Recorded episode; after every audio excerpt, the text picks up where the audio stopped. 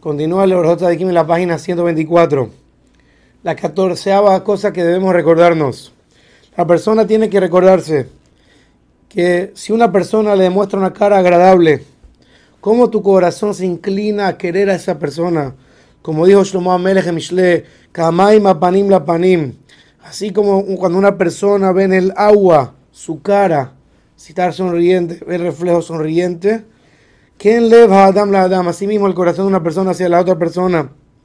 Cuanto más y más que si una persona ve que hay un rey que lo recibe con cara agradable y bonita y le demuestra que lo quiere, cuánto esta persona quisiera ese rey, cuánto esta persona honraría a este rey y se doblegaría frente a este rey, y cómo lo alabaría y, y le daría todo tipo de alabanzas. Cuánto más y más nosotros con Hashem, bendito sea, que nos hizo saber que nos ama y que nos aseguró que nos va a amar por todas las generaciones. Como dice el Pasuk, incluso cuando estamos en la tierra de nuestros enemigos, dice Dios, no voy a acabarlos y voy a mantener mi pacto con ustedes. Cuanto más y más que debemos constantemente amar a nuestro creador con todo nuestro corazón. Continúa los J de Kim, la quinceava cosa que debemos recordarnos. Que una persona, todas sus necesidades las personas las prepara antes de necesitarlas.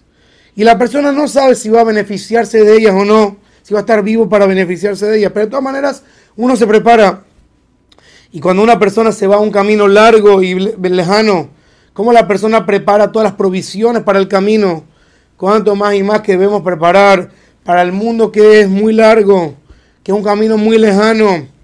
Y de repente Hashem puede mandar a buscar a la persona Cuanto más y más que la persona tiene que tener ya todo preparado para este camino. Y por eso dice los aquí la 16 cosa que debemos recordar. Que una persona debe recordarse de sus compañeros, gente joven, gente fuerte, que tenía más fuerza y más salud que él. Y que se beneficiaban de este mundo con todo tipo de placeres y no alargaron sus días.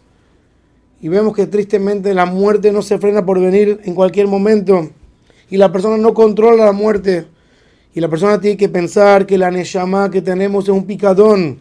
Hashem nos la entregó para que la cuidemos. Y no sabemos cuándo viene el dueño del alma, que es Hashem, a pedirla de vuelta. Y la persona tiene que apresurarse en entregar esa Neshama, esa alma limpia tal cual como Hashem se la entregó. Nuestro trabajo es recordarnos constantemente que cualquier minuto Hashem se puede llevar el alma y nuestro deber es entregarla pura y limpia como Hashem nos la entregó.